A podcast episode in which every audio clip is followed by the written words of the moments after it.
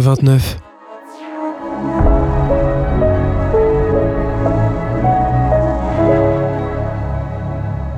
Albatros et Colibri. Première partie.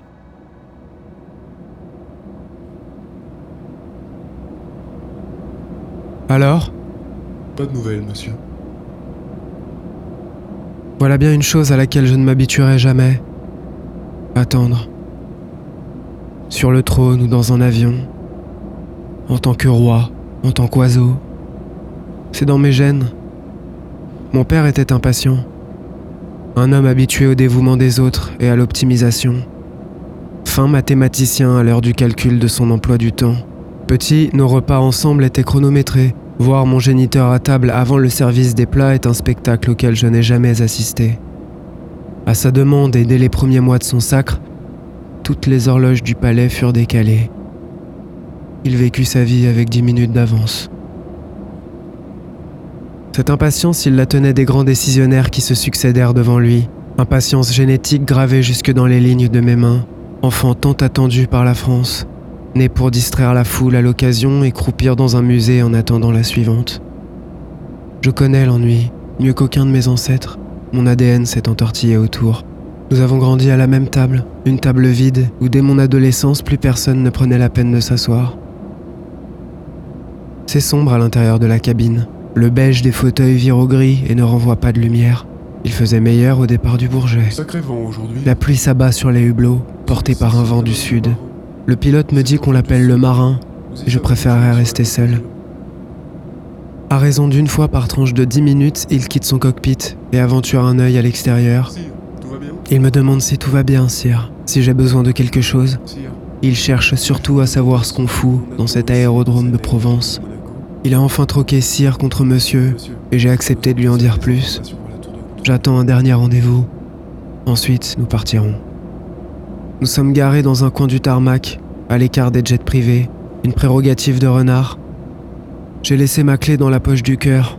Par peur de la tordre, j'essaye de ne plus y toucher jusqu'à son arrivée. Elle viendra, parce que nous nous sommes ratés à Los Angeles. Que son retard m'a coûté cher. Nous ne nous sommes pas vus depuis son départ pour les États-Unis, depuis l'annonce de son départ même, puisque je n'ai plus accepté ses visites après qu'elle me l'ait imposée. Je connaissais la suite du programme. Partir faire ses études. Elle allait trouver quelqu'un là-bas et revenir à deux. N'imaginez pas leur idylle si précoce. Première année, aucun suspense. Moins encore l'identité du vainqueur de la course, progéniture d'un ancien président américain, Alden le photoshopé. L'athlétique Alden, Golden Hall, ses sous, sa dégaine hip-hop chic et ses dîners à Los Angeles avec les étoiles de la culture mondiale. Son père aussi, Mr. President Banks et le rayon de lumière divine qui entoure cette famille. Alden, tout ce qui va avec.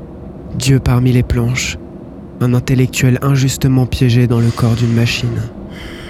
Son mari.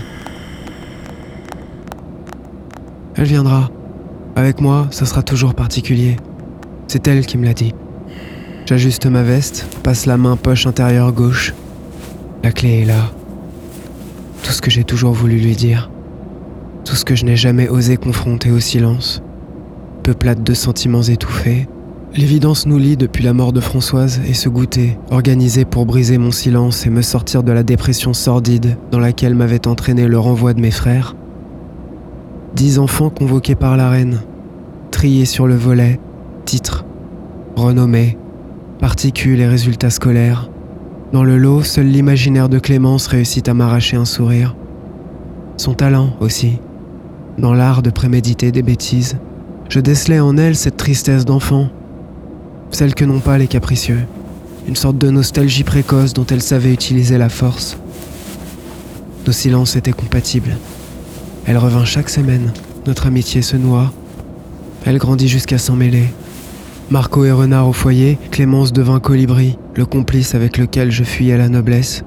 Nous nous inventions, agents secrets ou explorateurs de planètes inconnues. C'était le temps des éclats de rire et des courses-poursuites. L'amour sans mots pour le dire.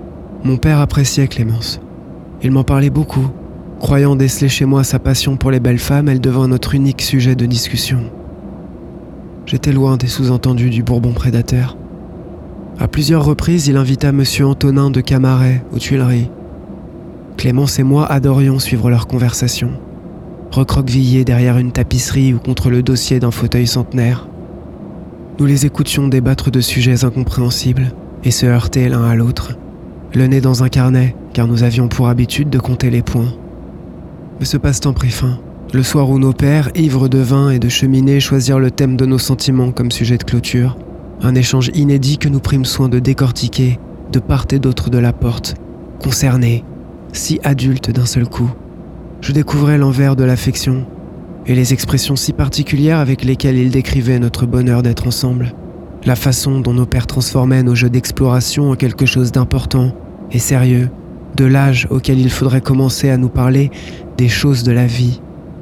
J'écoutais leurs paroles et posais des termes sur mes battements de cœur, ma première impatience dans le bas-ventre et l'inexplicable adrénaline qu'elle entraînait avec elle. J'aimais, avec tout mon sérieux, avec importance, avec tout ce qui m'échappait encore. C'était ça, la chaleur à l'intérieur, cette envie de prendre Colibri par la main et de courir le plus vite possible. J'aimais. Qu'on nous parle sur le champ des choses importantes de la vie, j'étais prêt. Je voulais crier mon amour tout haut et mettre en pratique ces nouveaux jeux auxquels nos pères nous destinaient en rigolant. De l'autre côté de la porte, Clémence, nuage au-dessus du serre-tête, rongeait sa tristesse. Elle n'est toujours pas là, mais j'ai cru comprendre que Tis, c'est le nom du pilote, avait reçu un coup de fil de renard. Nous avons rendez-vous ici, dans l'avion, à distance des palaces monégasques et de sa faune. Dehors, le dictateur marin mate toute rébellion. Un allié, la violence de son souffle m'aide à contenir les vagues. Je dois lutter, garder un contrôle maximum sur mes tics. La fatigue est une bête nerveuse, exigeante à maintenir en laisse. Je me lève, quelques pas jusqu'à l'entrée du jet. Une bouffée d'air et ma bataille gagnée contre une cigarette. Les contours d'un parapluie. Là-bas. J'ai fait un signe à Tis et il s'est enfermé dans son cockpit. Mon cœur, à tout rompre. Là-bas, sous les contours du parapluie, un homme accompagne Clémence, un garde du corps pour Madame Banks. Clémence est importante maintenant. Ce n'est plus la jeune femme énigmatique et secrète qui cherchait par tous les moyens à préserver son quotidien. Elle sort et salue la foule. Elle rit au son des flashs, fume ses cigarettes sur le toit du monde, prémédite ses actions caritatives et gère les affaires de son businessman dans les plus beaux hôtels. Clémence est partout, The French Sun Ray. C'est ce qu'on peut lire en une. Elle approche, long manteau et cheveux lâchés. L'aisance d'une femme qui sait où elle va. À une dizaine de mètres de la passerelle métallique, Clémence freine son protecteur et poursuit la route, sous le déluge, seule. Je sais au rythme de sa marche qu'elle est impatiente. Je sais, à la façon dont elle s'est habillée, qu'elle attendait ce moment depuis longtemps. Les retrouvailles du colibri et de l'albatros, d'une amitié marquée sur chaque pierre du palais, d'un amour noirci dans mes carnets et dont je rêve de partager l'étendue. Nous n'avons plus jamais ouvert le cahier des points. Nous n'avons plus écouté parler nos pères. Le mien est mort dans les mois qui suivirent cette soirée. Le dossier est resté à la cave. Ni elle ni moi n'avons soufflé la poussière, pacte d'explorateur. J'ai enfoui mes sentiments et notre relation a changé. L'inconscience de certains gestes, leur disparition progressive Clémence et moi sommes entrés dans l'âge de la discussion et de l'immobilisme. Chaque soir, elle parvenait à m'éloigner des Tuileries, en me racontant ses histoires de collège, la découverte de la société et des codes de la jungle. J'aimais l'écouter, imaginant derrière chacun de ses amis des personnages qui devinrent les miens. Je vivais ma découverte du monde à travers ses récits, prisonnier de mon percepteur, d'une éducation religieuse et historique dont je n'avais que foutre, et qui me maintenait loin de l'humanité. À son entrée au lycée, Clémence me raconta ses premières histoires d'amour, autour de bouteilles de vin volées aux cuisines. Nouvelle ère. Après l'exploration et l'immobilisme vint l'expérimentation. Durant cette période, nous nous rapprochâmes de nouveau. Les mains se réapprivoisent et les têtes s'endorment au creux des épaules. J'avais réussi à ramener Renard au palais, à éloigner les démons historiques avides de complots cachés sous les tableaux depuis des siècles.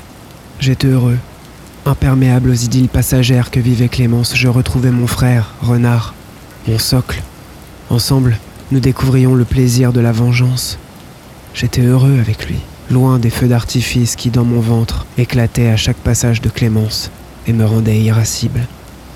J'étais affranchi, capable d'agir indépendamment de la vie d'un tel ou d'une autre. Je me découvrais égoïste. Cette période eut probablement des répercussions sur Colibri. Ma distance, la remise en question de toutes ces certitudes dûment acquises depuis 18 ans. Elle vint s'asseoir sur mes genoux, un soir sans pluie, seule du trône, une habitude adolescente que nous conservions pour refaire le monde. Elle déterra la discussion de nos pères et chercha par tous les moyens une façon d'aborder ce sujet que je fuyais, consciencieusement. Je voulais prendre le temps de me construire, de calmer cet incendie dans mon ventre porteur de mal-être, devenir suffisamment froid pour pouvoir lui offrir le bonheur sans saut d'humeur. J'avais peur surtout. Une peur de puceau. Ces allusions se heurtèrent à mon silence, ce soir-là et les suivants, à l'évidence aussi, que notre amour existait, qu'il attendrait son heure. Un an plus tard, elle rejoignait les bandes Stanford.